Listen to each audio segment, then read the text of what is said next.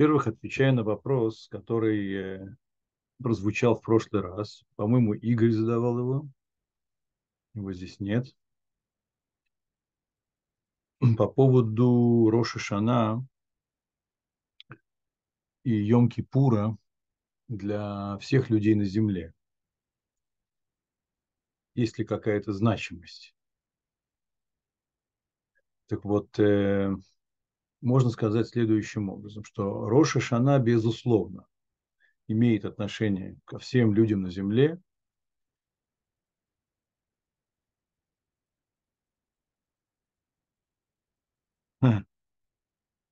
Роман Белов пытается острить за счет Нехам Изотовой.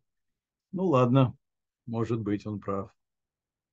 Но вот, по-моему, Нехам Изотова, просто у нее звук не включается.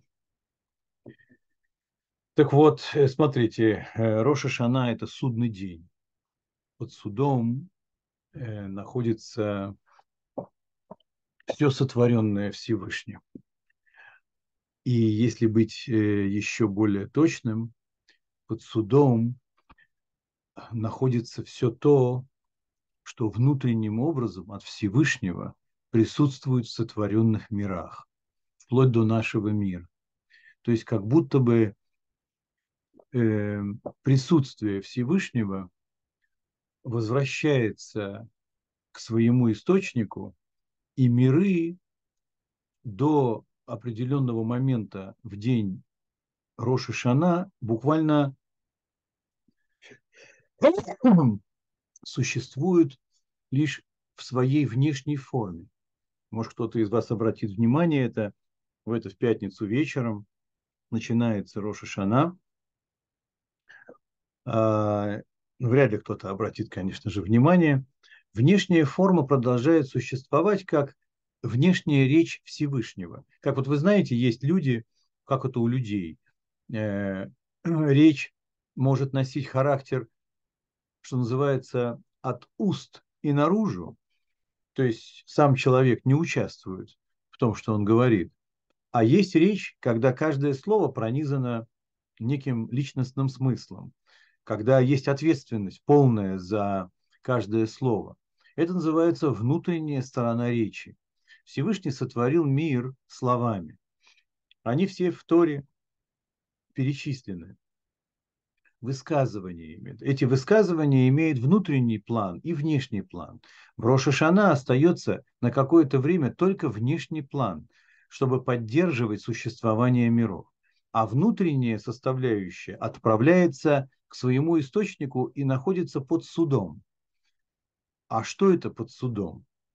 Это значит, что а, проверяется, каким образом в течение года отрабатывался замысел Всевышнего внутри всех творений. Соответственно, лепта каждого из творений там важна. И если мы говорим о практической стороне, то перед э, царем царей всех царей, Всевышним, владыкой мира, э, все являются подданными. И э, правильным решением в эти дни является брать на себя некое повышенное обязательство, которое точно соответствует замыслу Всевышнего. Если речь идет о эм, о чем-то греховном, и человек осознает, что он не в порядке, сравнивая свое поведение с э, списком запретов, которые Всевышний для него выработал, то он, конечно же, должен обдумать это и признать, что его лепта в этом мире носит характер отрицательный. И ему хочется больше слушаться царя царей всех царей Всевышнего, благословен он. То есть заявить о себе как о верном подданном, тот, который в будущем году будет намного более лоялен. И в этом плане Роша Шана, она универсальна. Э, каждое живое существо а, находится под судом. Особенно человек, конечно же, у которого есть свобода выбора, и а, от его решения зависит его дальнейшая жизнь. По поводу Йом-Кипура, там сложнее. Это э, все-таки день, как сам э, сутки Йом-Кипура, э, строгий пост и э, в общем-то, это сутки в синагоге. Люди практически ничем не занимаются, кроме как э, находятся в белых одеждах, красивых, внутри синагоги, как некие ангелы такие.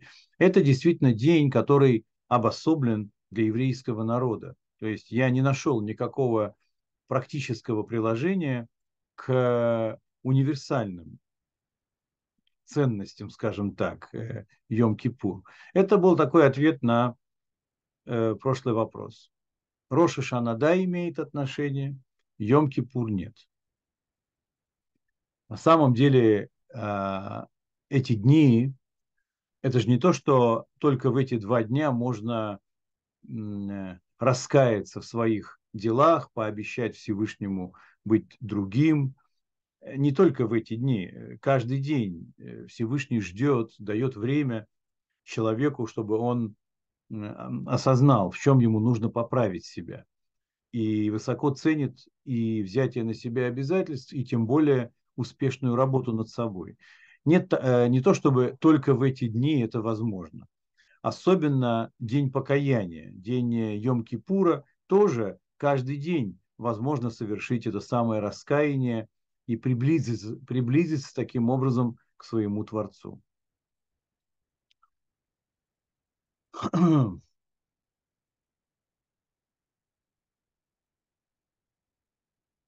Теперь мы переходим к нашей Мишне. Вот я... Извините, что перебивают, вопрос просто я задавал в прошлый а, раз. А, Семен, да, начни, Игорь. Да, да. Семен, ой, спасибо вам, спасибо за ответ. Да, я, он, наверное, не полный, но, по крайней мере, то, то что мне удалось, э, то, что мне удалось выяснить в плане закона.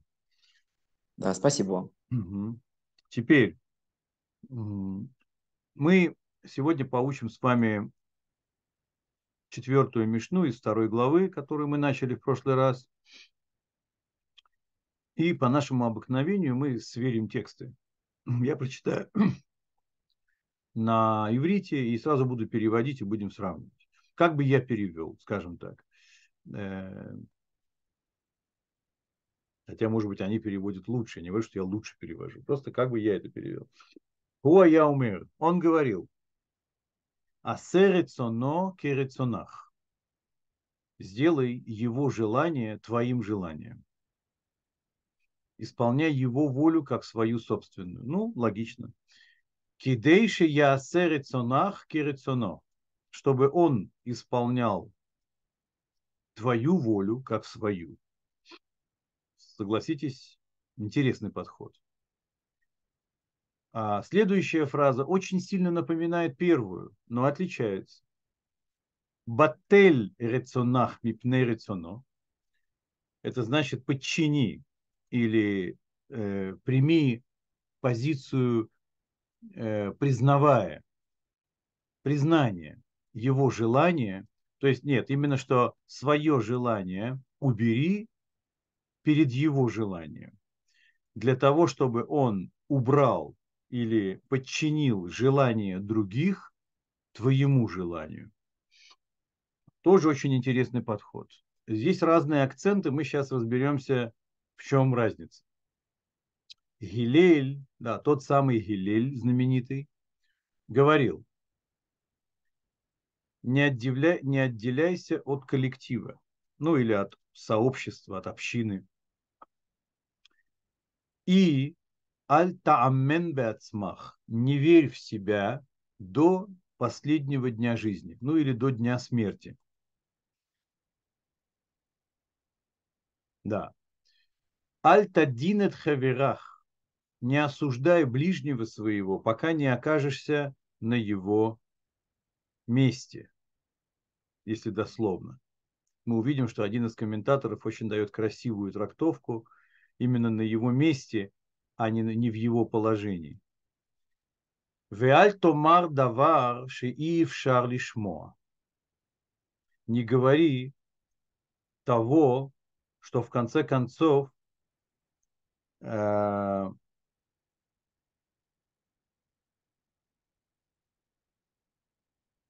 Аль томар давар шии в.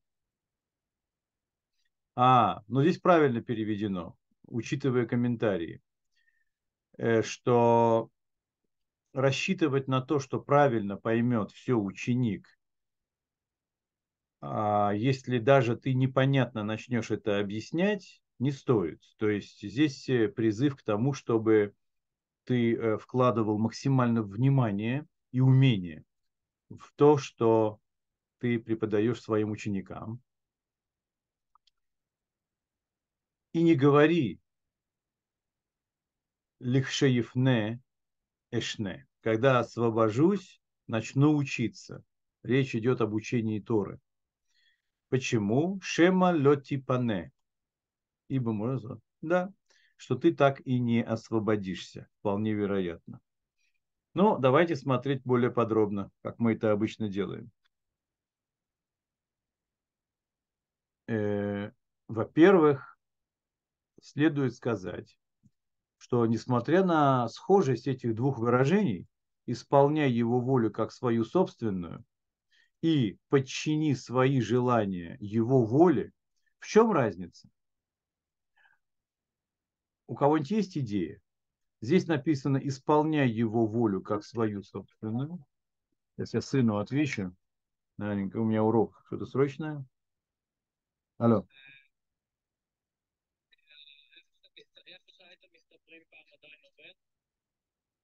Дом быта? Рядом с домом быта? Да, но тебе же не надо стричься. А, да, там работает до 9. Угу. Ага, пока. Извините, пожалуйста. Просто я сына, он ночью едет в Архангельск проводить там молитвы Роша Шана, поэтому я должен быть с ним на связи. Понимаю. Как? Понимаю, понимаю. Отлично. Это опять Семен был, да, сейчас? Это я, да. Отлично. Семен сегодня, можно сказать, самый разговорчивый, и это здорово. Берите. А я тебе буду так э, надолго разговорчив. У меня есть возможность переговорить свободно. Понятно. Хорошо, мы этим воспользуемся. Берите пример с Семена. Манефа тоже обещала с нами поговорить смею напомнить.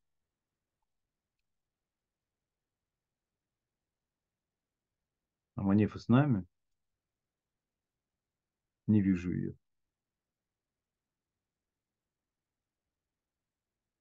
Манефа не с нами. Окей.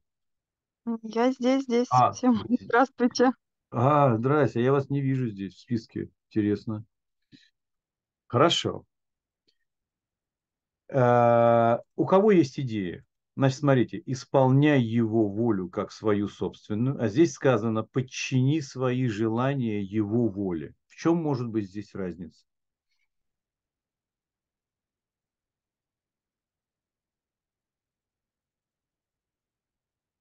Непросто. Но я вам подскажу, это разные виды заповедей. Мы знаем, что в Торе есть э, заповеди повелительные, есть заповеди запретительные.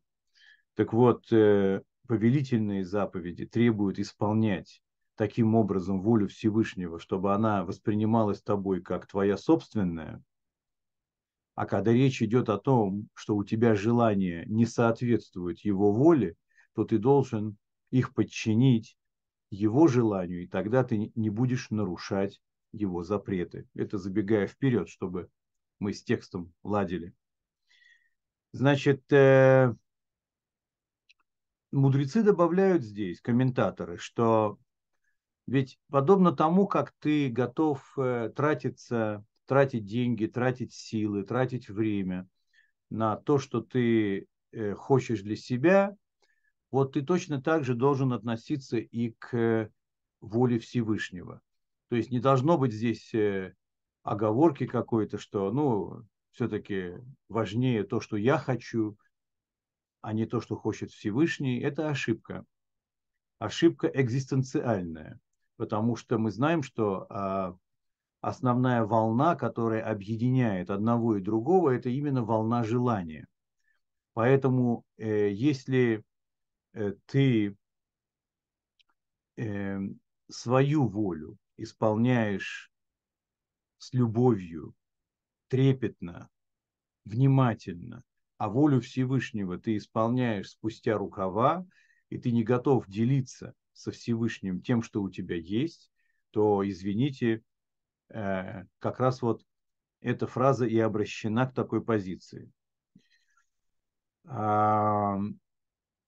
Конечно же, это требование завышенное. То есть, вот даже по себе, если я буду судить, а, вот манеха. Даже если я по себе просто буду судить, конечно же, не всегда удается выровнять заботу о себе самом и заботу о Всевышнем.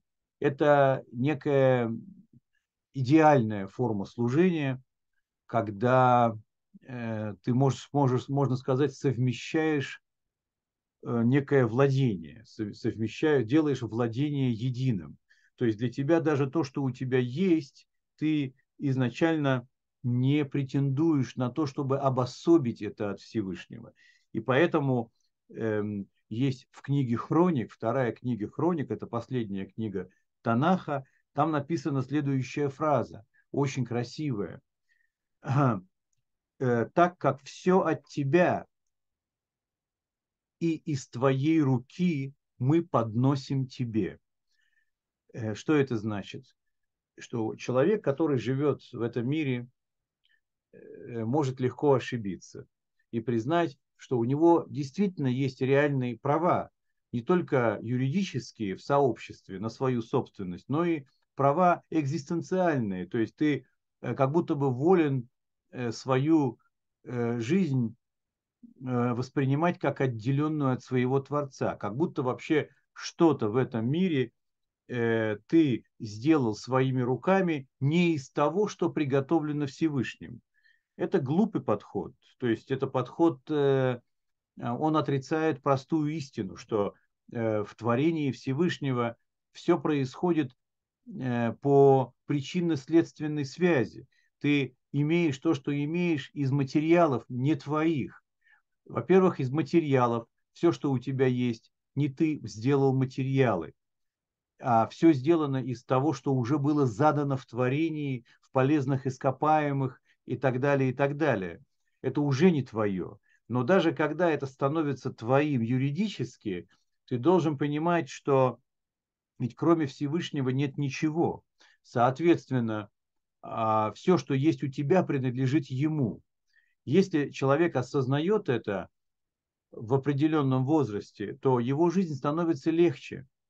А, он совмещает свое хозяйство с владением Всевышнего. Поэтому эта фраза очень ярко э, об этом нам говорит, что э, так как от тебя все, мы даем тебе из твоих же рук. То есть даже то, что мы можем тебе дать, это не наше, это твое.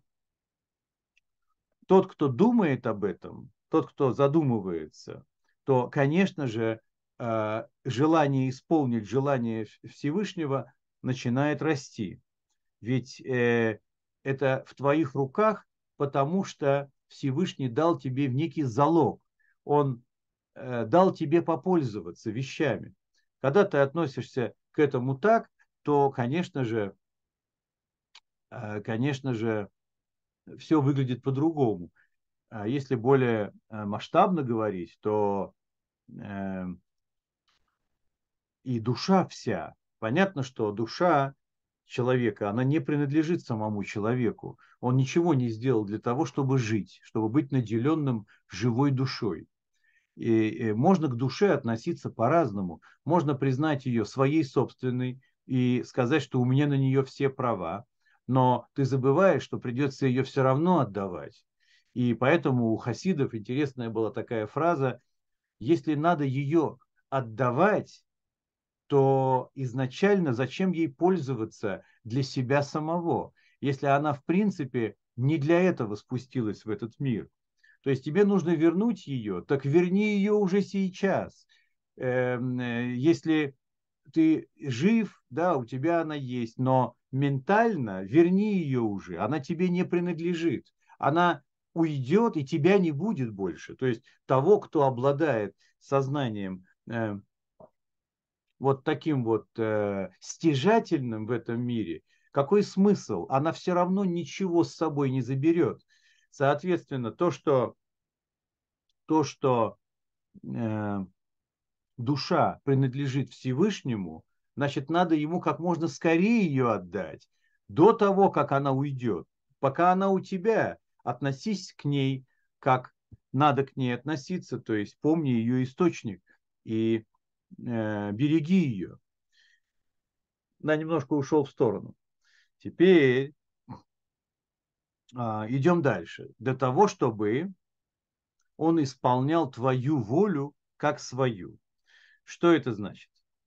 А, что если ты такую позицию займешь, то есть ты инициируешь сближение воли, ты хочешь хотеть того же, что хочет Всевышний. Это уровень праведника, это уровень большого праведника. Они действительно так и живут. А что значит, чтобы он исполнял твою волю как свою? В тот момент, когда объединяются желания, то, конечно же, и тот, чьи желания ты взял за свои, то и твое желание, оно входит в тот же канал. Это значит, что ты получишь обратную связь со Всевышним, потому что Всевышний работает всегда мера за меру. Э, а, и, соответственно, твоя судьба будет в большей степени э, подлежать открытому проведению. То есть выход к открытому проведению, то есть ощущать э, связь со Всевышним, читать в мире намеки на то, что Всевышний с тобой, ты будешь намного чаще, потому что ты смог совместить желание. Опять, это очень высокий уровень. Мы изучаем трактат Э, который выдвигает завышенные требования, соответственно, воспринимаем это как некий потолок в надежде когда-нибудь до нее дойти. Тут есть еще пару комментаторов, которые говорят следующую вещь, что на самом деле а, Всевышний управляет миром есть два вида проведения. Да? Есть проведение индивидуальное, вот, и на него выйти можно только когда ты подчиняешь свою волю его воле или исполняешь его волю как свою. А есть проведение общего характера. Что это значит? Оно одновременно распространено на весь мир. То есть общее желание Всевышнего ко всему творению. В этом случае а, все вместе, и праведные люди на земле, и грешные люди на земле, они пользуются а, одним каналом проведения. То есть не различается между праведным и неправедным человеком, но потому что на очень высоком уровне абстракции Всевышний хочет и тех, и других. Он, э, если бы не хотел других, их бы не было мы исходим из того, что, как мы изучали с вами в нашем долгом, глубоком курсе, что сам факт бытия какого-то предмета каждый момент времени означает, что Всевышний в курсе и означает, что Всевышний э, хочет существования этой вещи, этого человека и так далее, и так далее.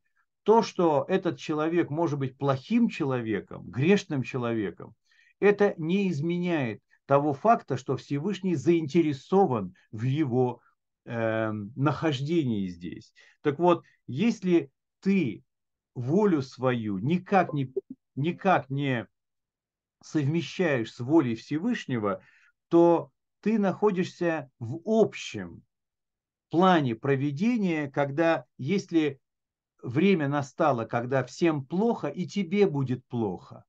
Но если ты да совместил свою волю с волей Всевышнего, то ты выдвигаешься на поверхность, ты не будешь потоплен. Но вот как Ной, который остался со своей семьей плавать по волнам бушующим. Так вот, э, поэтому наша Мишна с точки зрения одного из комментаторов говорит, что э, хочешь мера за меру, а это и есть то, как Всевышний работает со своим творением. Вот она мера за мера. Твою волю делай в соответствии с его волей, и тогда твоя воля, а это значит что? Твоя воля – это то, э, что, на что ты уже имеешь право, потому что и твоя воля уважаема, твоя воля к жизни, твоя воля к благополучию, твоя воля к, к тому, э, каким должен быть мир и так далее, то э, она находится на особом счету. И а ты как бы подпадаешь под индивидуальное проведение. Это и означает, чтобы он исполнил твою волю как свою. Про праведников э, у мудрецов в Талмуде есть такая фраза. Цадик, то есть праведник, повелевает, Всевышний исполняет. Это как раз про это. Это не то, что его личная жизнь теперь находится на особом счету по блату. Нет. Речь идет о том, что избавившись от собственных желаний, а точнее желая искренне то, что желает Всевышний, человек а, в этом мире начинает быть доверенным лицом Всевышнего. И он э, может э, заявить что-то, он может спланировать что-то, что хорошо для мира.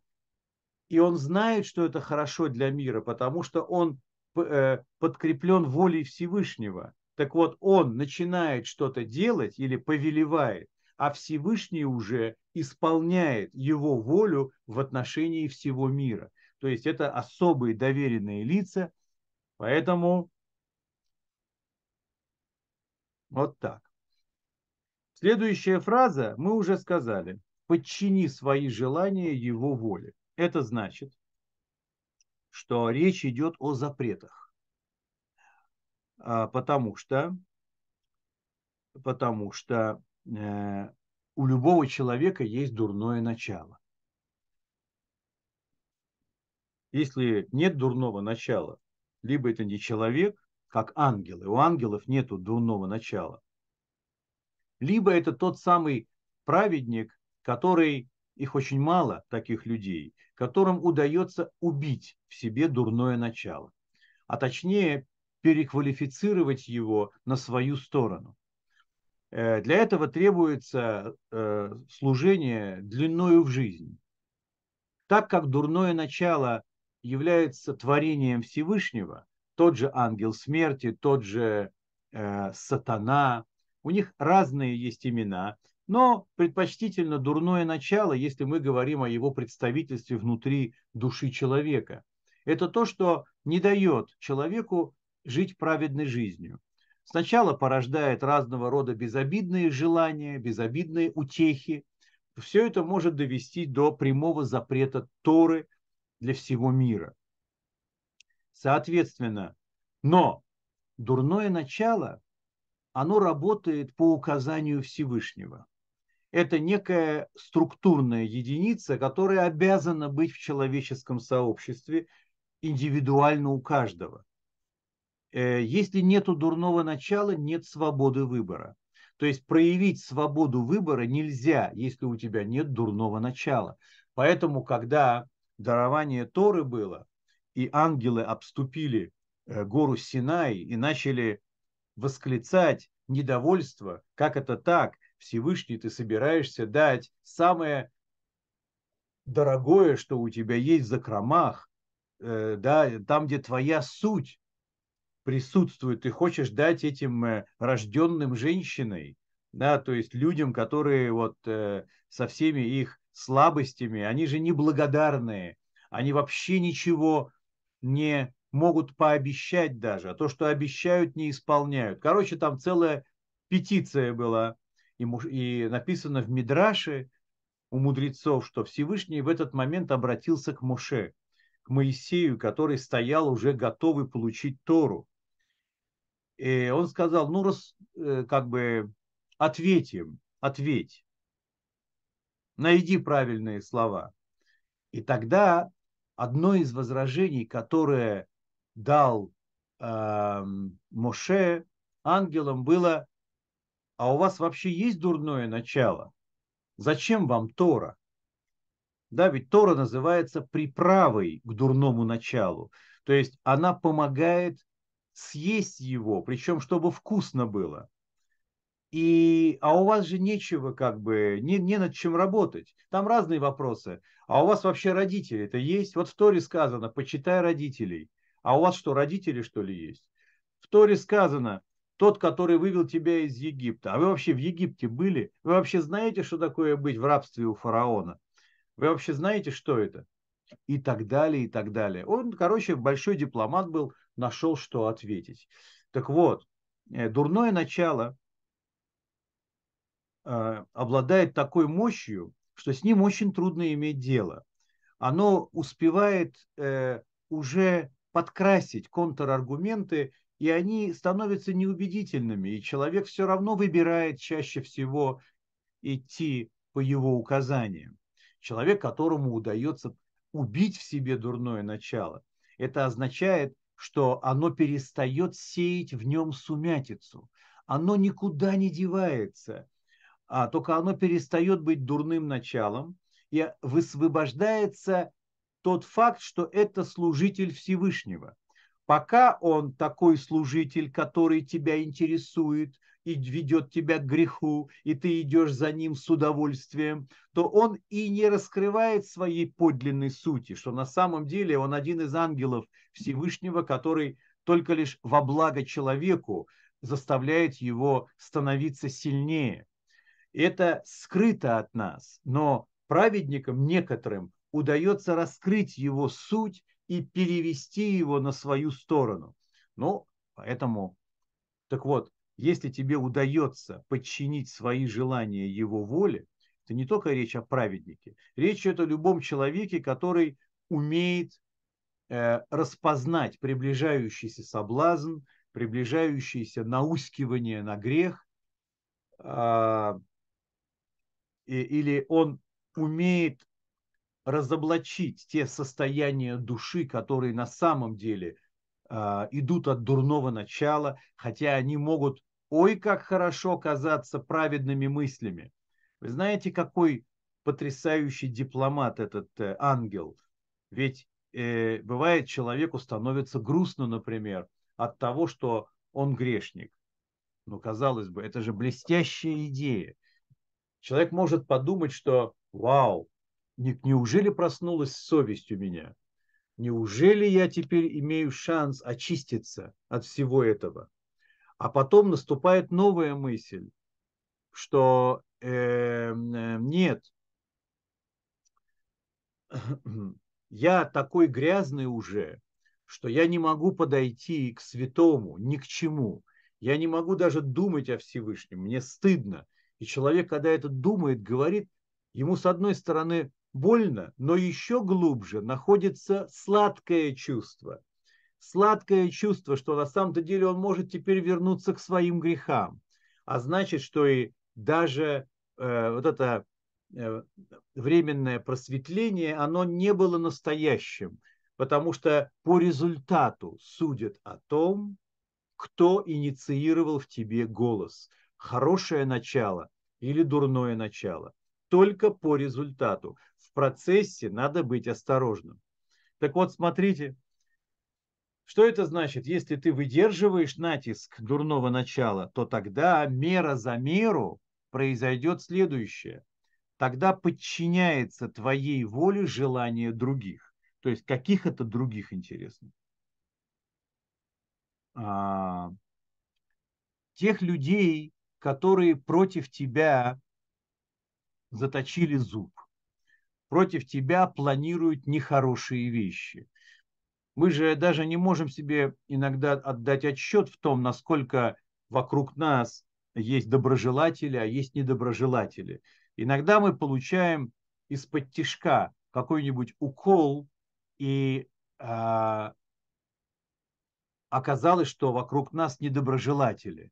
Так вот, если ты умеешь подчинять свое желание желанию Всевышнего, то тогда желание других людей, которые против тебя, Всевышний подчинит все-таки твоей воле. То есть твоя воля здесь возобладает.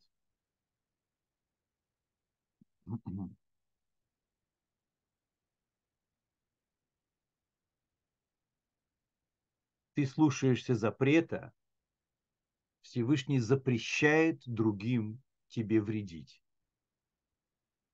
Ты слушаешься дурное начало, у тебя нет никакого иммунитета против желания других на тебя. Ты не можешь с желанием дурного начала справиться, а как же ты можешь претендовать на то, чтобы тормозить желание других? Поэтому желание других навредить имеется в виду.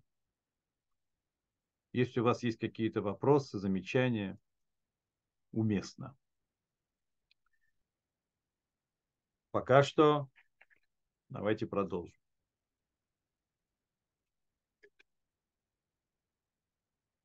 Что говорит Гилель? Не отделяйся от общества. Это первое. Обычно что говорят комментаторы? В какой момент не надо отделяться от общества? Когда оно пребывает в беде. То есть ты находишься в неком сообществе.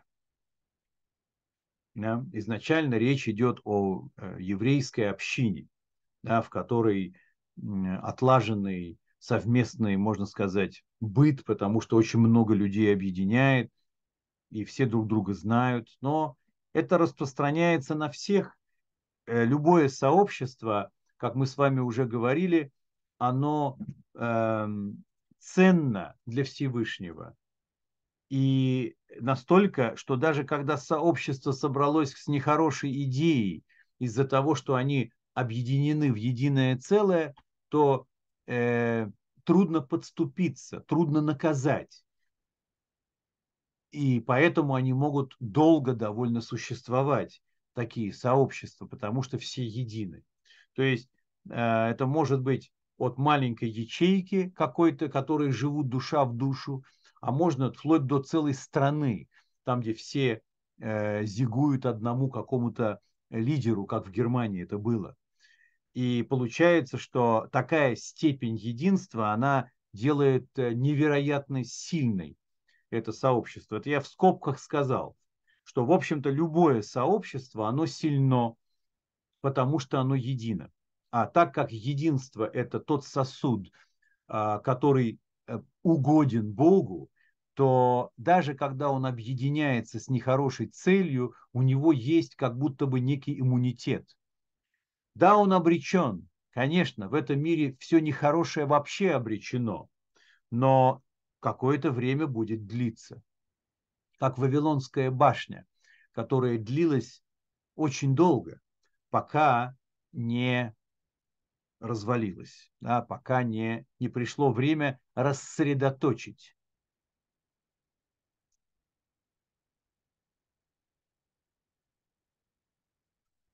Значит, смотрите, э, если ты можешь, то есть когда плохо тем людям, с которыми ты объединен, особенно, конечно же, если речь идет о здоровом обществе, там, где здоровые интересы, не придуманные, не высосанные из пальцев, там, где речь идет не об идеологии, а о неком, некой сфере а, общественной, в которых происходят хорошие дела. Это могут быть это могут быть, бывает жильцы дома все как друзья вместе, бывает целое э, эм, хозяйство, э, которое, в котором есть много-много-много семей, родов целых и так далее. Это все некое единство. Так вот, думай о беде всего сообщества и участвуй в нем. И, соответственно, когда ты можешь спастись сам но при этом утратить в сообщество это, да, вот в такой момент оставайся с сообществом, но при одном условии, если они а, хорошие люди, то есть речь идет о о чем-то, о единстве желанном. Если речь идет о компании дурной, то ты ни в коем случае не должен тонуть вместе с ними.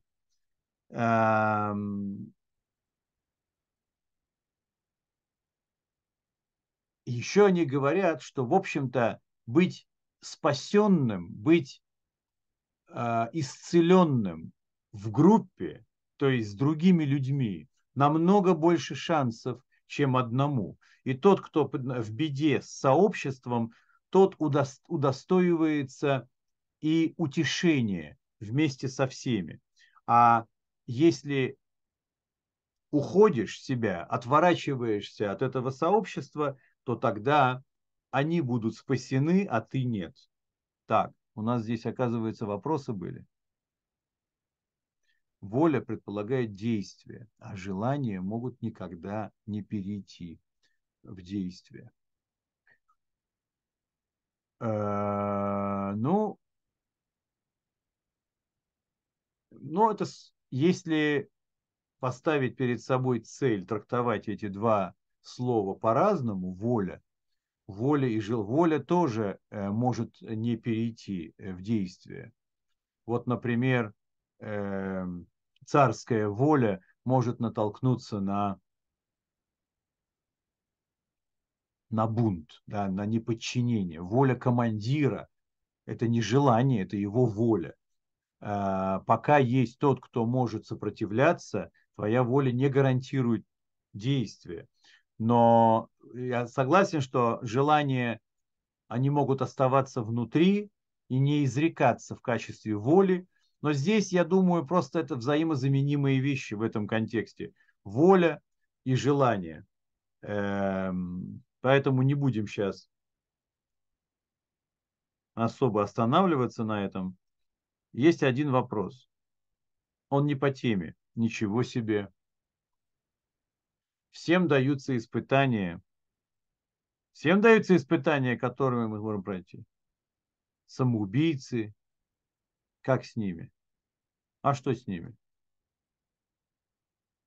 А мы говорили о самоубийцах. Мы говорили о самоубийцах. Это очень интересная тема, больная тема. У кого-то вообще есть в семье такие случаи. Да, вот э, у наших дальних родственников была такая нехорошая страница. Это очень тяжелая вещь. Э, дело в том, что исходя из последних исследований, если я не говорил вам, я изучал Э, новый материал по самоубийствам. Есть три компонента, которые с необходимостью, которые необходимы для совершения самоубийства. За исключением тех случаев, естественно, когда э, обстоятельства вынуждают человека уйти, ну, например, чтобы избежать пыток Э, или э, вопрос веры, да, пойти на огонь инквизиции, вот там не будет третьего компонента. Но самоубийца, который отчаялся от жизни, который не видит ничего, кроме тьмы впереди, то там обязательно есть один компонент. Э, он, то есть для того, чтобы человек покончил жизнь самоубийством, надо, чтобы он хотел убить. То есть это не просто э, результат будет, да, у человека не стало. Он хочет именно убить. И это убийство, это убийство обращено на себя. Это в этом его отличие от убийства другого человека. Просто оно обращено на себя но желание убить существует при этом. В обычном самоубийстве, да, я уже оговорился. А испытания, эм, которые мы можем... Нет, я с другой стороны, э, да, тот, кто не может убить, не может покончить с собой. Имеется в виду, что для того, чтобы нанести тот самый урон, зная, что это приведет к смерти, надо хотеть именно убить. Э, это некий последний акт э, уйти, убив. Но это как бы, судя по всему, что акт убийства, э, он в одного роста с тем состоянием души, когда человек способен наложить на себя руки. Я, я тоже был удивлен. Я перечитывал даже, но там как бы это основано на большом количестве посмертных писем, анализов, а, интервью и так далее, и так далее. Ну, э, ладно, как бы то ни было, это не то, что мы из них теперь еще несчастных, еще и убийц делаем, но психологический момент, то есть закончить жизнь, это осознаваемое чаще всего самоубийцей цель. На самом деле, а, вы знаете, что это вселенский грех. Да, это во всех религиях, естественно. По еврейской религии самоубийц не хоронят на кладбище еврейском. Их хоронят э, за забором. Ну, то есть, вот это там еврейское кладбище, евреев хоронят на своем кладбище, но вот они не внутри забора, а они должны быть собором. По ним не сидят 7 дней траура, не рвут одежду, ну, все вот эти вещи, которые делаются по обычному покойнику, этого всего не делается, но на самом деле по факту, если хотите, по факту, то практически таких не случается людей. По закону э, только один человек, то есть один случай самоубийства, он может закончиться тем, что вот эти вот нехорошие санкции посмертные будут задействованы, только если произведен выстрел в голову. То есть, когда человек стреляется в голову, вот только выстрел и только в голову. Вот тогда очень трудно применить к нему смягчающие обстоятельства. Знаете почему? Потому что во всех других формах самоубийства есть время между началом акта и его завершением. Человек прыгает, он успевает раскаяться, пока летит. Человек травит себя, успевает раскаяться. Человек вешается, успевает раскаиваться, пока висит. Это значит, то есть мы допускаем тот момент, что он успел пожалеть об этом. Но вот с пулей в голову с этим никак не получается. Если нажат курок, то за долю секунды человека уже нет. Поэтому э, особая статья стараются максимально э, защитить человека, который ушел. Даже с пулей в голове стараются некоторые вещи сделать. Не всегда удается. Я имею в виду как-то смягчить. Как бы то ни было,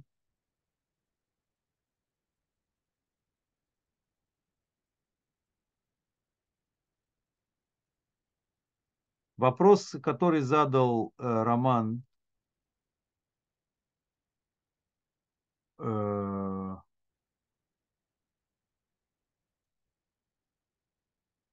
конечно, можно было пройти. Э, друзья, до того, как человек решает, то есть спускается на мрачнейшую ступень самоубийства, это была динамика. Была динамика. Сначала люди хотели с ним поговорить, он отказывался от того, чтобы делиться своими мрачными чувствами. Эм, потом он решил отъединиться от всех. Потом он стал, потом он стал, э, зашел в апатию, стал нелюдимым, утрачил смысл. Нету общения с людьми, утрачивается смысл бытия очень быстро. Э, он читал вещи, которые его толкали именно к этому, а не к чему-то другому. Соответственно, выбор всегда был. Мы можем делать исключения здесь, конечно же, э, клинических случаев, там, где выбор утрачивается на ранних этапах, там, где э, человек впадает в клиническую депрессию, и тогда очень трудно обвинять его в том, э, что он... Я общался, когда в психушке работал, общался с разными людьми, у которых э, биполярный синдром. Один рассказывал мне, что нет другой мысли у него вообще в жизни, кроме самоубийства, когда он впадает в волну депрессии. Он говорит, весь мир давит тебе на голову, на душу, на сердце. Ты как распластанный блин на сковородке под прессом гидравлическим. То есть это физическое мучение, а, то есть это мучение души, которое физически испытывается. Он говорит, и только лишь там мысль о, о, о том, как дети будут с этим жить, меня останавливает. То есть, э, конечно, и то, видите, останавливает, и то может остановить. То есть какой-то выбор всегда там есть, сдаться или не сдаться, даже в клиническом случае. Но если человек умалишенный, то с него и взятки гладкие. Или человек э, да, сумасшедший.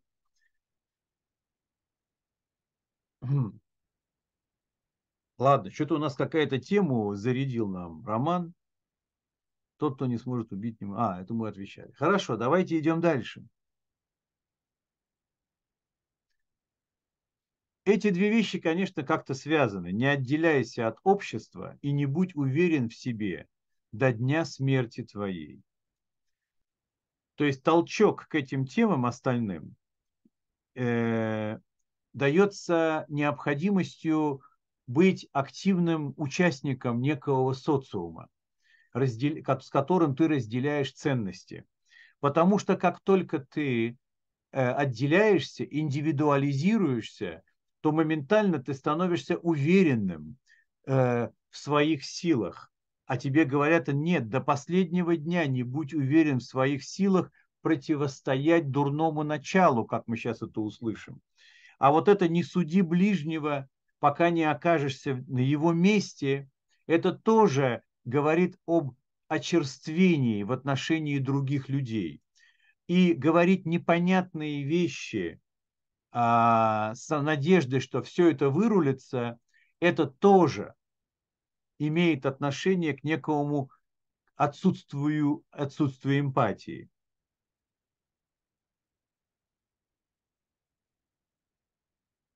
Это была вольная моя такая трактовка, просто здесь напрашивается. Я где-то, правда, видел, кто соединяет эти вещи. Значит, смотрите.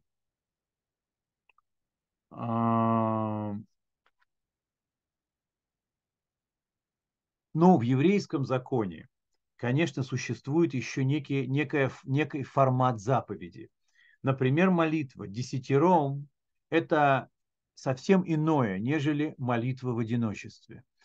И э, говорят нам комментаторы, что даже в этом случае, когда человеку одному молиться приятней, когда он может растягивать молитву, сосредотачиваться, никто не маячит, никто не ну, то есть человек наслаждается выходом на индивидуальную беседу со Всевышним. Так вот, никого не интересуют твои эти вещи. Знай, что в сообществе твоя молитва будет услышана намного быстрее, чем в одиночестве. Поэтому а, иди-ка туда, где собираются другие, и будь вместе с ними. Не надо ценить как бы свою уникальность, потому что в обществе она всегда приобретает коэффициент, коэффициент общества.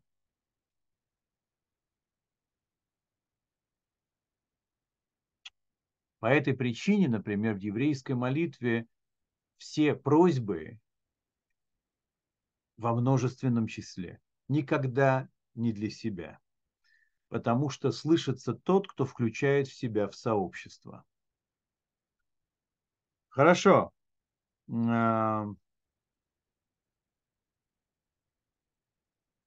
Идем дальше. Что это такое «не будь уверен в себе до дня смерти твоей»? Смотрите. Иногда человек, прожив полжизни,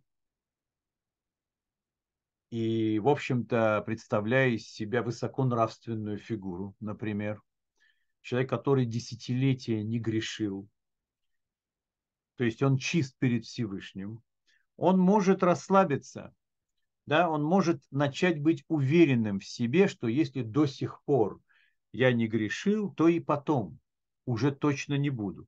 И слова мудрецов в Талмуде только усиливают такое впечатление. А в одном из трактатов написано, когда большую часть жизни человек прожил, то и не грешил, то больше грешить не будет, потому что начинается особая помощь от Всевышнего. То есть, если ты уже полпути проделал, но теперь тебя можно поддержать, да, теперь уже самому Всевышнему обидно будет, в кавычках, да, естественно, так по-небратски говорю, а если прошедший с достоинством полпути, и теперь у него и сил меньше. И эти желания, которые влекут к себе, уже не так сильно его влекут чисто физиологически, да, чисто мировоззренчески, как угодно. Все равно никто не может быть уверен в себе до последнего дня. И вы знаете что? Э, дело в том, что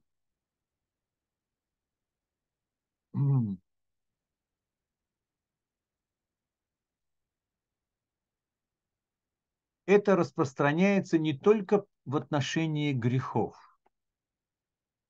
Сейчас я скажу важную, очень универсальную вещь. Э, пару комментаторов говорят, что не только грех противостоит тебе, то есть некий компонент религиозной практики – твоей лояльности Всевышнему на действие. Не только эта опасность, к которой ты должен быть готов до конца своих дней, но и вопросы веры. Вопросы веры во Всевышнего – это тоже совершенно не гарантированная вещь. И вопрос хороших качеств, которые тебе удалось в себе сформировать, как мы говорили в прошлые разы. Что значит вопросы веры?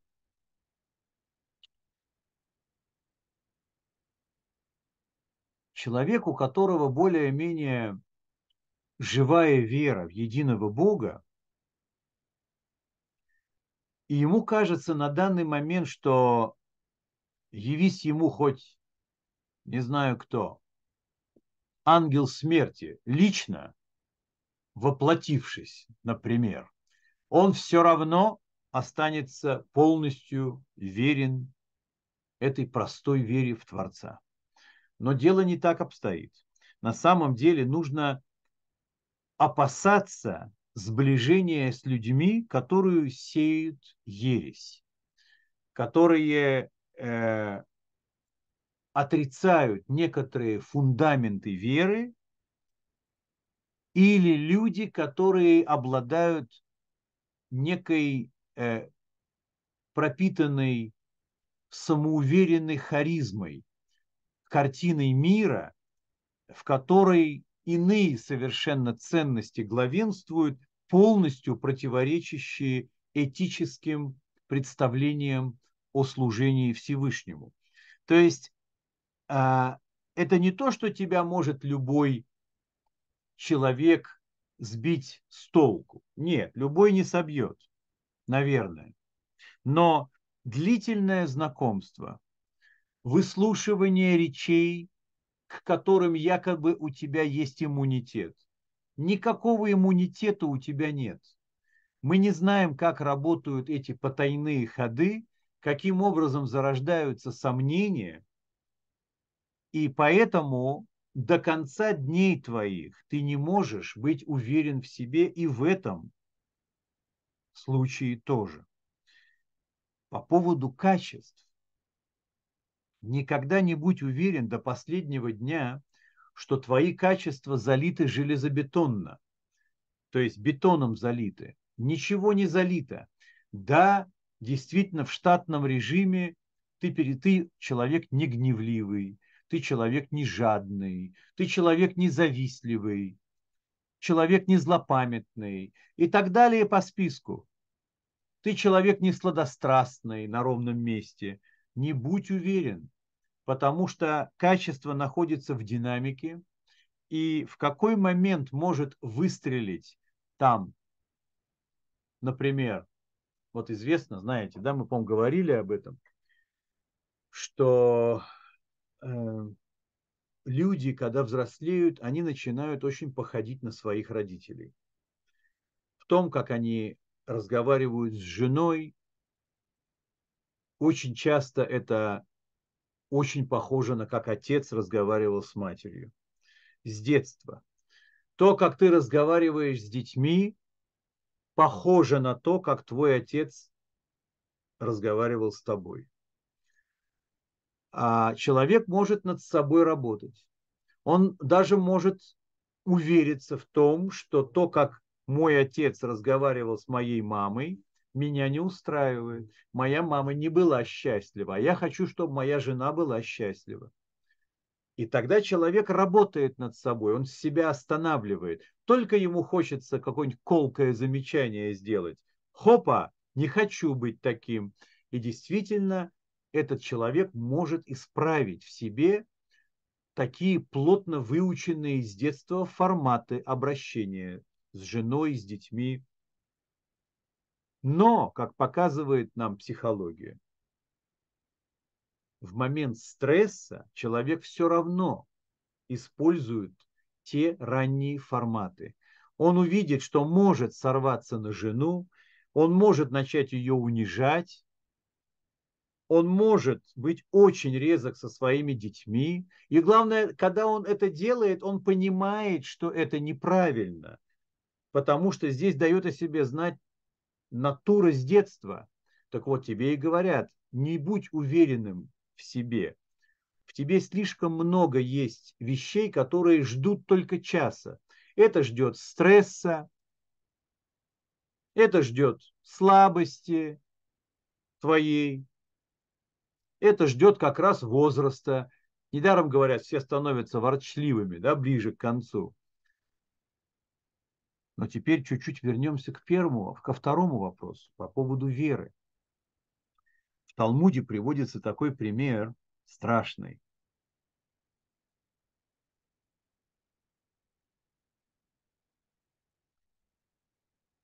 Не, сначала я приведу вам слова мудрейшего из людей, царя Соломона.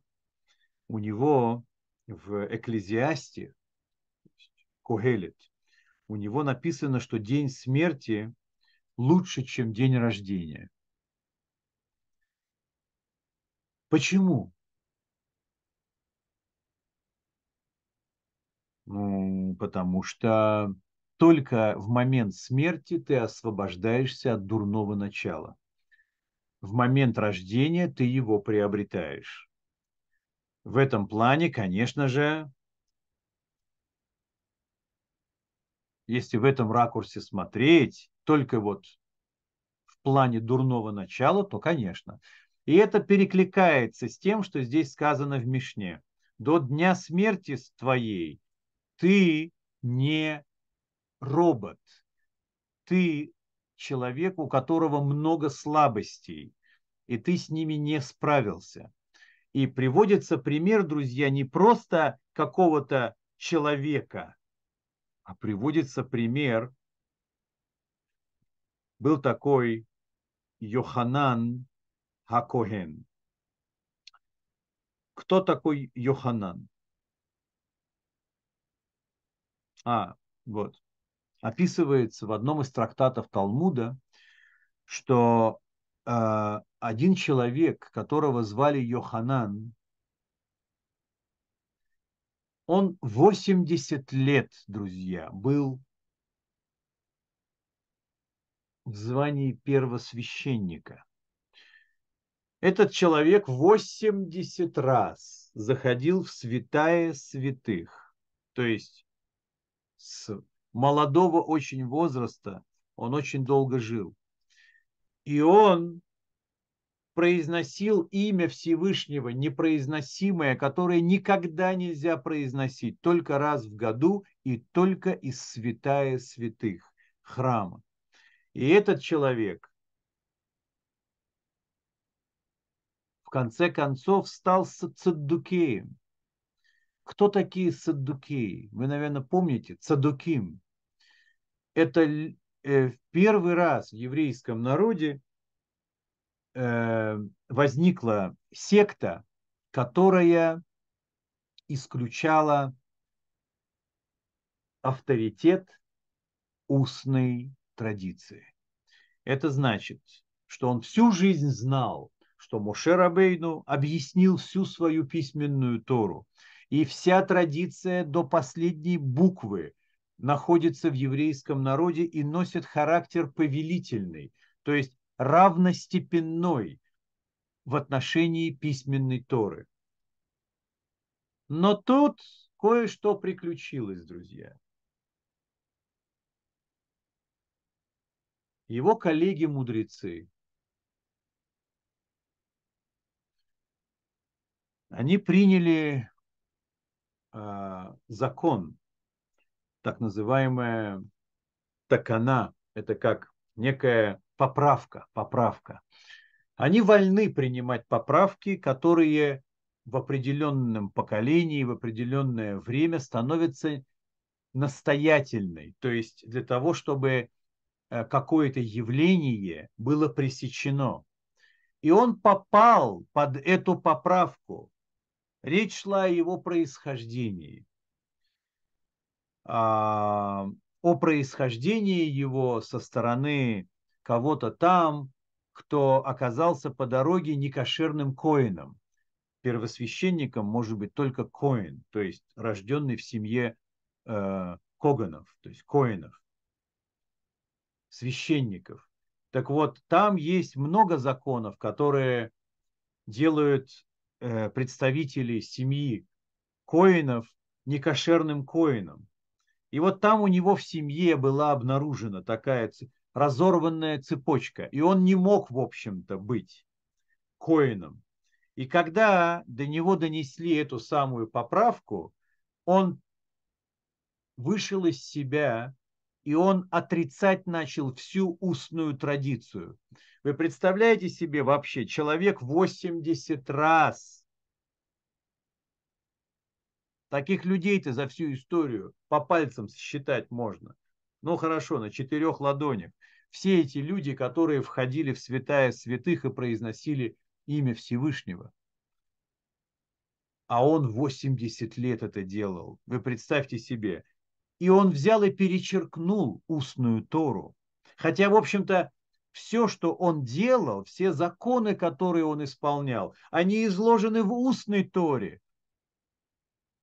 Потом мы знаем, что эстафету взяли у Саддукеев, взяли Караим, вот те самые караимы, которые так известны и в Российской империи были, которые сеяли, сеяли семена ереси с точки зрения христианских авторитетов в разные души э, священников церкви, и те переходили в еврейство. Это как бы от них шло вот в те времена, когда еще Иван Грозный был, потом Екатерина выжигала все это это длилось веками. Как бы то ни было, а они были очень влиятельные люди. В Крыму они э, в основном были, и еще в некоторых местах, крымские Караим. Так вот, это секта, которая возникла, представьте себе, в восьмом веке.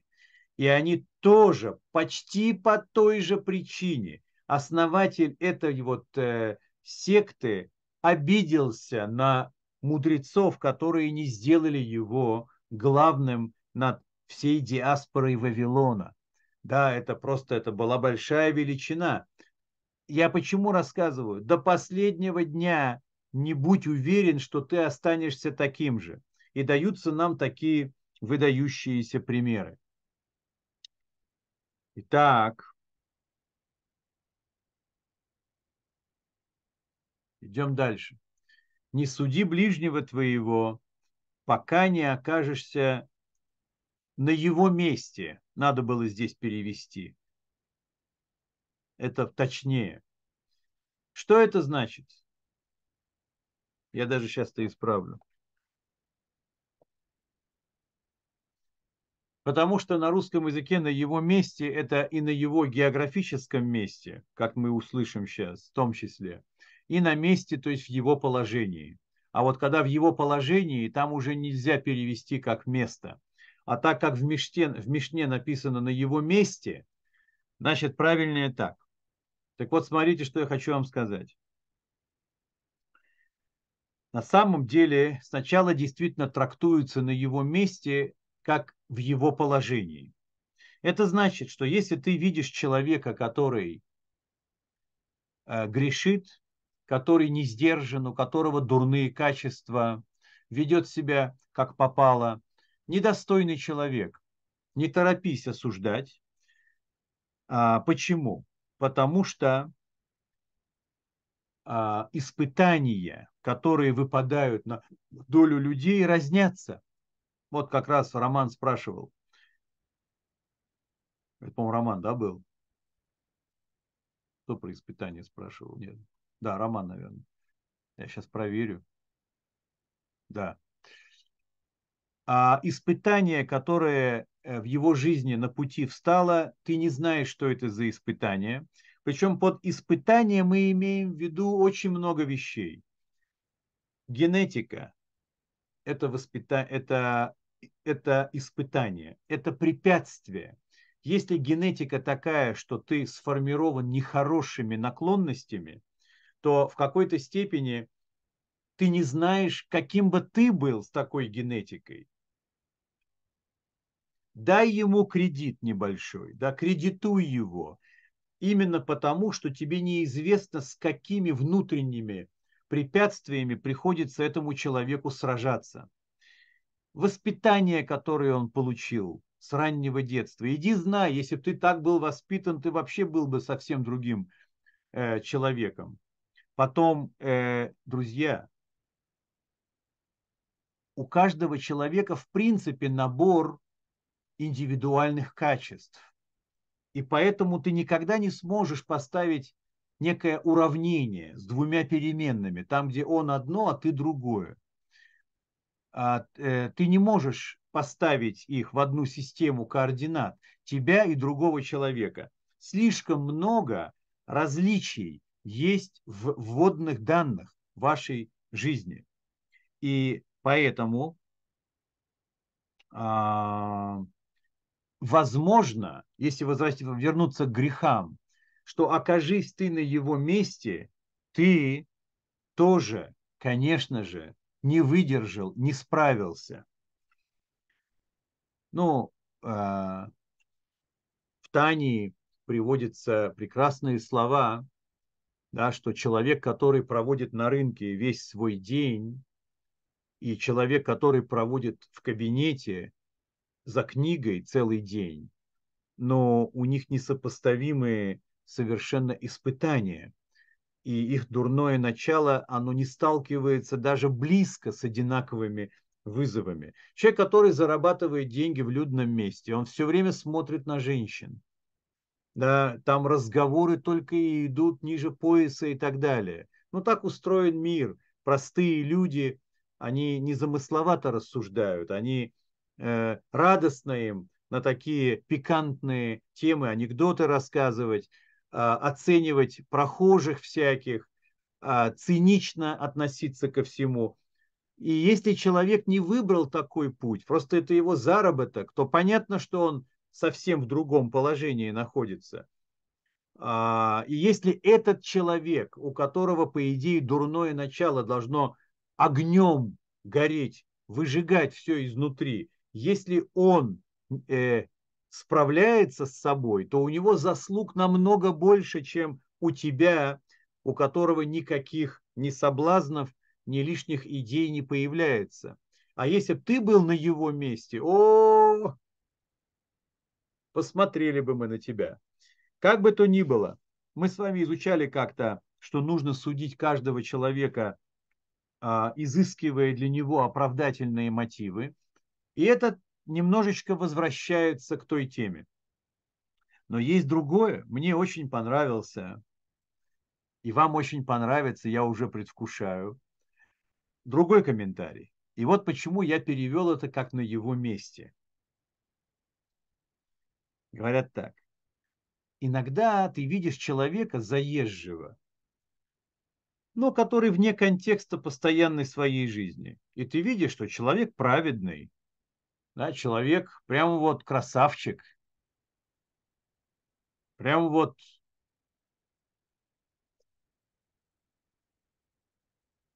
то, что надо, кошерный человек. Но очень часто бывает, что люди по-разному ведут себя на своем месте и на чужом месте. Поэтому один из комментаторов пишет остроумную вещь. Вот когда ты окажешься на его месте, то есть в его месте, там, где его знают со всех сторон, и там, где ты услышишь другие вещи и увидишь его поведение иным, соответственно, не торопись судить. Но здесь, получается, переворачивается и знак. Здесь не суди, это не осуждай. А нам предлагаются не торопись покупаться на человека, который не у себя дома.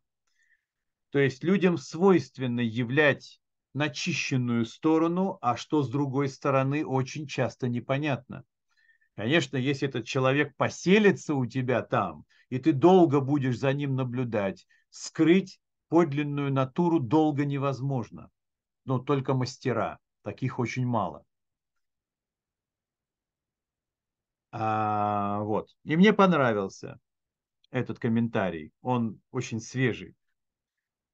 Теперь по поводу того, что не надо судить, пока не окажешься на его месте, нам предлагают еще более глобальное суждение.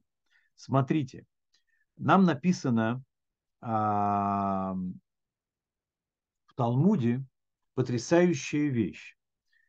Вы, наверное, знаете, что был такой царь еврейского народа, который был в царстве Израиля но потому что к тому времени уже царство Израиля разделилось, разделилось на два царства. Царство Иуда и царство Израиль. В царство э, Иуды, ну то есть это потому что мест, э, удел колена Иуда, царское колено, и удел колена Беньямина оказались оторванными от остальных десяти колен. Вы, наверное, слышали про исчезнувшие 10 колен, плененные, а, о которых никто ничего до сих пор толком-то и не знает. Это могут быть э, сотни миллионов пакистанцев, индусов, кого угодно. Они были э, полонены 2700 лет назад. Э, кто из вас не знал и шокирован, сочувствую. Но еврейский народ – это только два колена сегодня.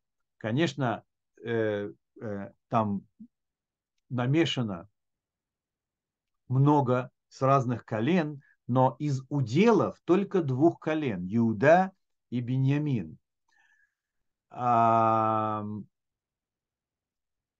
вот, дело в том, что Израильское царство, там, где 10 колен было, остальных, там практиковали очень долго и очень мощно идолопоклонство. И один из царей еврейского народа, его звали Минаше, как одного из э, детей Юсефа в Египте. Его звали Минаше. Минаше, он отличился особо, потому что он поставил идола прямо в храм, который они построили на территории царства Израиля.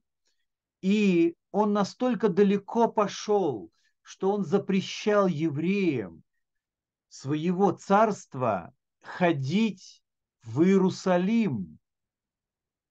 Он ставил пограничников, которые не пускали, представьте себе, евреи, которые хотели осуществлять паломничество, не могли во времена, а он долго правил, Минаше. И естественно, что он попал в аналы истории еврейского народа под очень-очень тяжелым грузом вины, невероятно тяжелый. Так вот, рассказывается в Талмуде, что э, этот самый царь Минаше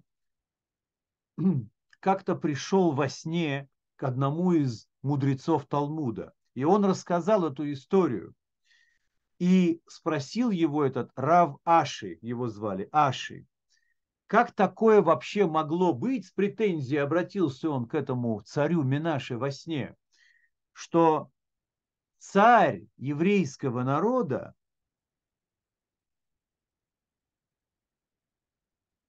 пал так низко, то есть э, занимался нарушением смертного греха на протяжении многих-многих лет. Знаете, что он ему ответил? Он ответил ему так. Дурное начало, которое было в то время,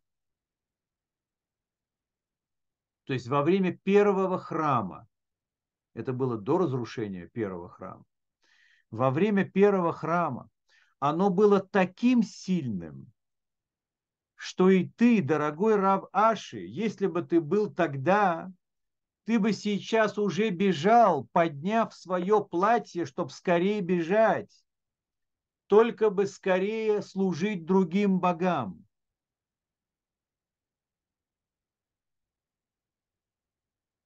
О чем это говорит? Здесь речь шла на, на его месте или в его положении, но мы добавим в его время.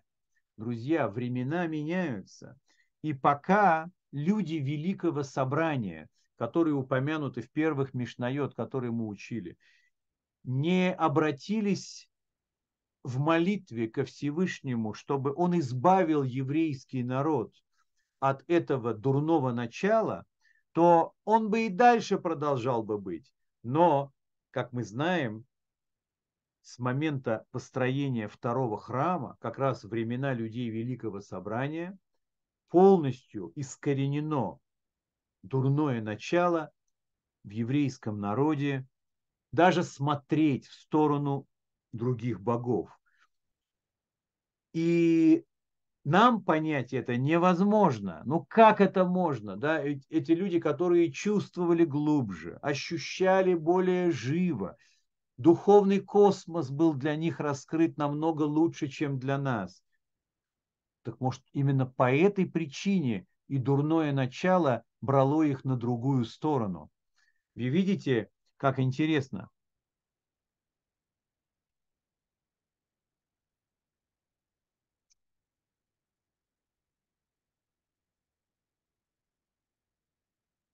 Окей, продолжим.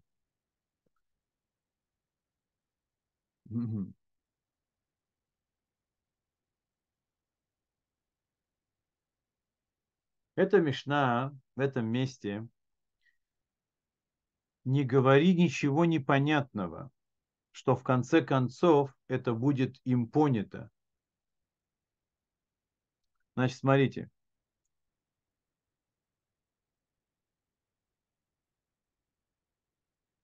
Но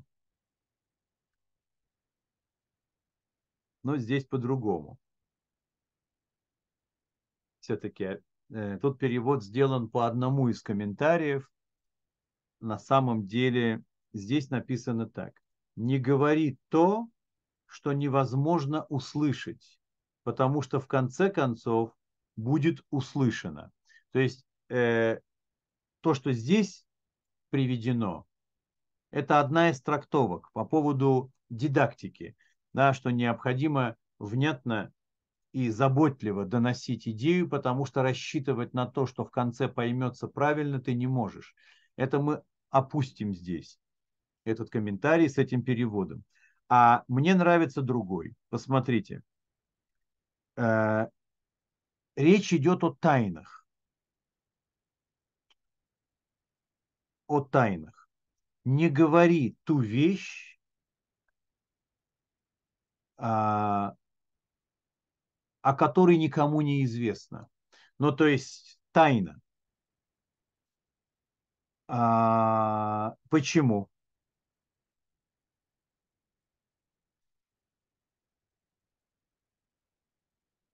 И особенно добавляют нам, если ты не заинтересован в том, чтобы узнали, кто именно сказал эту вещь. То есть даже самым близким людям ни в коем случае нельзя это говорить. И, и надеяться и рассчитывать на то, что это не станет известно другим. Почему? Потому что станет известно в любом случае. Софоли и Шама. Так вот, э, опирается эта мешна на мудрость царя Соломона, который сказал, что даже птица небесная переносит тайны, переносит голос. Казалось бы, как она может переносить? Понятно, что царь Соломон имеет таким образом в виду сказать символ некоторый. Пролетает птичка между тобой, пока ты говоришь что-то кому-то, она перенесет. Конечно, она лично не перенесет, но как символ. Все равно ничего не останется в тайне, если ты эту тайну озвучил. Имей это в виду. Помните, рассказывал вам про Ирода или Гордос, как на иврите говорят, греческое имя, Гордос. Ирод вырезал всех мудрецов Иерусалима, кроме одного. Он ему выколол глаза чтобы оставить как последнее свидетельство э, грозного царя. Зачем он это сделал? Потому что Ирод, я вам рассказывал, по-моему, не имел права быть царем Израиля. Потому что он не происходит из еврейского народа. Да, он изначально не принадлежал еврейскому народу, и принятие еврейства было незаконным. Э, хотя это было за несколько поколений до него, но он принадлежал роду, который был в обиде. Это тот самый случай, когда, когда единственный случай, когда решило мощное царство Израиля подчинить себе небольшой, небольшое племя, их звали Идумеи, и э, буквально ну, сделать из них как бы рабочую силу и постепенно они должны были принять еврейство. Так вот, один из потомков это был Ирод. Как только он добрался до царства, в результате военных переворотов разных, он истребил всех потомков того, тех царей, которые тогда в свое время пленили его народ. И кто это были? Это вся династия Хасманеев то есть те, которые Хануку подарили еврейскому народу, те, которые победили греков. Но проблема их была в том, что они не были из колена Егуда, они были священниками из колена Леви. Они просто были ревнителями, как всегда колено Леви самые ревнители, поэтому они объявили войну грекам. Но победив, им нужно было уступить, а они воцарились над еврейским народом. 200 лет они правили все потомки этой династии были уничтожены Иродом до последнего отпрыска. Тысячи человек. Так вот, что вы думаете? Он уничтожил всех мудрецов Иерусалима, чтобы они не могли засвидетельствовать силой Торы, что он не имеет права на власть. Он всегда боялся этого религиозного момента, но он оставил этого одного. Но даже этот один человек внушал ему неудобства, опасения. А вдруг он ходит и рассказывает все-таки людям, и все равно это тайна не должна уйти.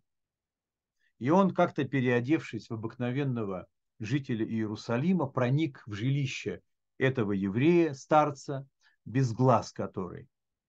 И под видом туриста он начал выяснять у него, как дела, что происходит, кто у вас царь.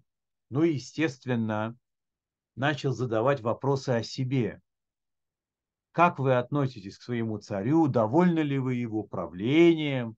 Да, ты мудрец Торы, ты так много знаешь. Есть что-нибудь, что по-настоящему важно о нем знать? И тогда ему ответил этот самый старец, что смотри, мы никогда не обсуждаем царство. Мы верные подданные. Никогда ничего плохого мудрец Торы не будет говорить о правителе. Тот говорит, ну как так? Всегда есть мудрецу, что сказать о правителе. Он говорит, никогда. Он говорит, но мне-то ты можешь сказать, мы здесь твои, вдвоем. Не могу, говорит, меня услышат. Он говорит, так ты мне на ушко хотя бы скажи. Не могу, говорит. Тут, говорит, птичка пролетит, и она передаст дальше. То есть он ему тоже процитировал из царя Соломона. В этот момент Ирод осознал, что он натворил, уничтожив Тору, в общем-то, в Иерусалиме. И он раскаялся в своем этом поступке, он понял, что мудрецы Торы не являются для него угрозой никогда не являлись, и он просто перед Всевышним попал в долги. И тогда он и решил отстроить второй храм заново. И тот второй храм, который известен по красивым рисункам, вот тот, который за моей спиной, например, примерно так выглядел, это отстроил Ирод. Он туда вбухал половину казны вообще в это строительство а потом еще отстроил Меарата Махпеля, там, где похоронены праотцы. Авраам, Ицхак, Яков, Сара, Ривка и Лея. А, Рахель в другом месте. Так вот, по поводу тайны мы видим, птичка переносит все. Поэтому если ты заинтересован, чтобы никогда не стало известно, нельзя говорить ни кому. Короче,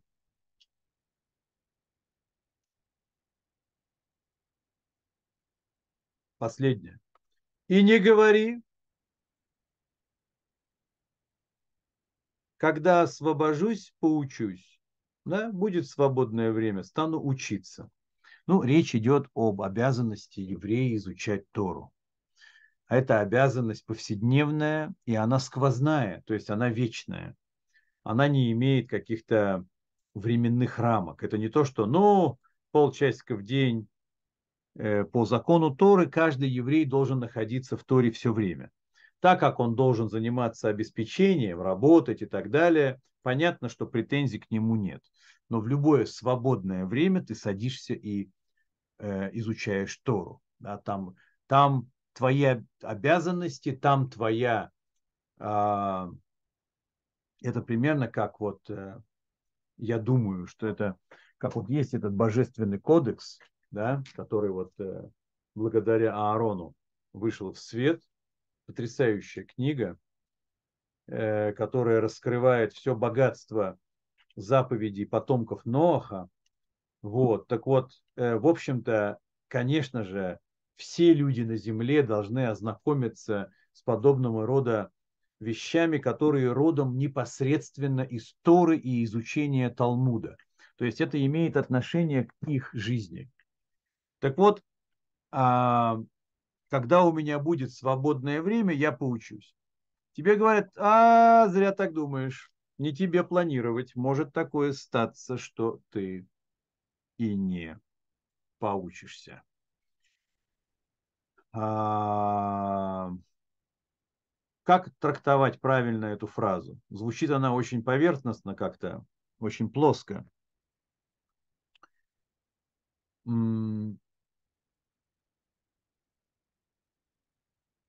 Сегодня у тебя одни заботы, ты говоришь, ну вот закончится моя черная волна. Ой, как я мечтаю, закончатся эти все авралы на работе, все эти козни с друзьями, с врагами, та-та-та-та-та-та. Вот когда я сяду с чистой головой, ну, размечтался, закончатся одни, начнутся другие. потом ты найдешь еще причину, почему не следовать своей этой обязанности. И поэтому, естественно, так как, напоминаю вам, Перкея, вот это завышенные требования, повышенные требования к исполнению заповедей, а изучение Торы это, это заповедь, которая не имеет меры, то есть это бесконечная заповедь, то тогда это напоминает нам что? Что нужно делать свою Тору постоянным, а работу временной. Что это значит? Это не важно, как распределяться пропорционально часы работы и Торы. Важно, где ты в большей степени. Это как есть э, термин качественное время, где твое. Ты отдаешь все свои силы, желания, интересы, радости, горести на работе, либо все это ты связываешь с Торой. Вот, выбирай. И то, и другое тоже, конечно, может быть. Человек ответственный, чистолюбивый, аккуратный, а, и который что делает, делает хорошо, он и на работе занят, действительно занят. И тогда это нормально, это оправдано. Человек должен то, что делает, делает, делать хорошо. Но где твой настоящий интерес? Где ты чувствуешь обязанность в большей степени, чем собственное волеизъявление? На работе или там, где ты имеешь свободное время для Торы. Так вот, если ты изначально ставишь все, кроме Торы, как главную свою стихию, то для Торы никогда не останется время. Ведь всегда можно ее свести до одного часа в неделю и таким образом поставить галочку, что ты хоть как-то к ней возвращаешься. Но даже и это может постепенно уйти. То есть время, оно как вот берег э, моря, заливается и потом снова оголяется. И поэтому э, ты не можешь владеть своим временем свободным, потому что на самом деле свободное время – это то, что ты объявляешь свободным. Вот что такое по-настоящему свободное время. Это то, когда ты личностно свободен. А вот ты пока личностно не свободен, у тебя нету никогда времени на главное. А...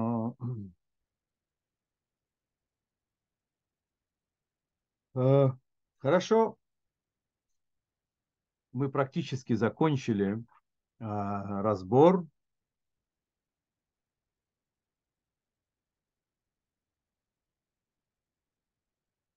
Да, в общем-то, я сейчас довел последними своими фразами э, до конца. Довольно подробный разбор с привлечением многих комментаторов.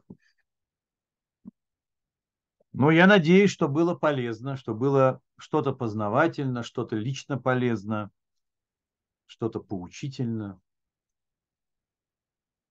Поэтому, если у вас есть какие-то вопросы, оставшиеся, можно задать. Если нет, то нет, друзья.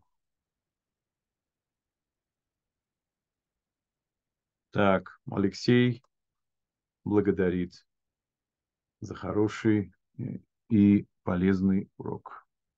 Отлично. Да, друзья, мы с вами учим прямо Тору. Вот, кстати, мы собираемся, когда мы создаем некое единство. Мы стягиваем в духовном плане э, пространство определенное. А так как оно еще и виртуальное, то оно захватывает все города и веси между нами. А, то есть по поводу того, чтобы не отделяться от коллектива. Да, даже совместное изучение таких вещей, оно тоже создает важный духовный задел.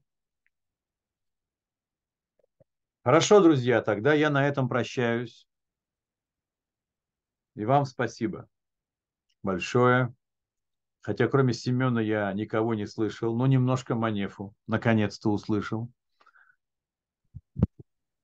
Надеюсь, что в следующем году будет больше голосов. А, да, напоминаю, да, Семен, спасибо, что напомнил. Роша Шана. Я в самом начале занятия, в самом начале занятия сказал, что э, есть серьезный универсальный мотив Роша Шана. Все стоим под судом, у каждого есть ответственность перед Всевышним, у каждого человека есть заповеди от Творца, и в каждый, каждый человек знает, что поправить в них. Вот, кстати, чтобы знать в деталях, что поправить, вот эта книга, конечно же, незаменимая, которая вам, наверное, известна. Да, она вот э, такая очень весомая. Это еще, наверное, далеко не все. Э, здесь все в тонкостях описано. То есть, чтобы сказать, что у тебя не так, надо с этой книгой знакомиться более подробно. Я так понимаю, что э, кто-то из вас изучает ее, да, по-моему, чуть ли не на еженедельной основе, если я правильно понял Аарона. Ладно, друзья, действительно, всем хорошего, сладкого года, года свершений, чтобы вы были э, довольны собой не только в плане свершений каких-то и удачных проектов, и личных отношений благоприятных, желаю всем, но и довольны собой а, тем, чем Всевышний тоже был бы доволен вами, нами вместе. Поэтому Единственное, что в следующий раз у нас под угрозой наше занятие. Я давным-давным-давно уже позван в другое совершенно место. Поэтому я потом Аарону напишу, будет, не будет, но, скорее всего, его не будет. Э, как раз это будет после Йом-Кипура. Нет, это будет после Роша Шана до Йом-Кипура а значит, что, скорее всего, мы увидимся после Йом-Кипура и поделимся впечатлениями о прожитых неделях.